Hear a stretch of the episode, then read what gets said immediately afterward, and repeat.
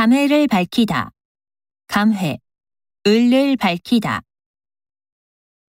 김지호 선수는 제 인생에서 가장 행복한 시간이었다며 국가대표팀을 떠나는 감회를 밝혔습니다.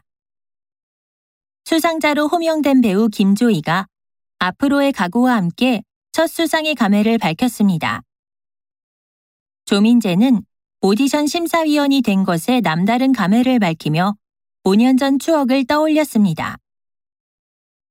최용진은 오랜만에 열린 콘서트에 대해 남다른 감회를 전했습니다. 현우는 다시 한번 시청자 여러분들께 감사하다며 마지막 촬영의 감회를 남겼습니다. 김 감독은 우여곡절 끝에 영화가 개봉하게 된 것에 남다른 감회를 보였습니다. 선수들은 올림픽이 순식간에 지나가 시원섭섭하다고 감회를 털어놨습니다. 은퇴하고 쉬시니까 기분이 어떠세요? 소감 좀 말씀해 주세요.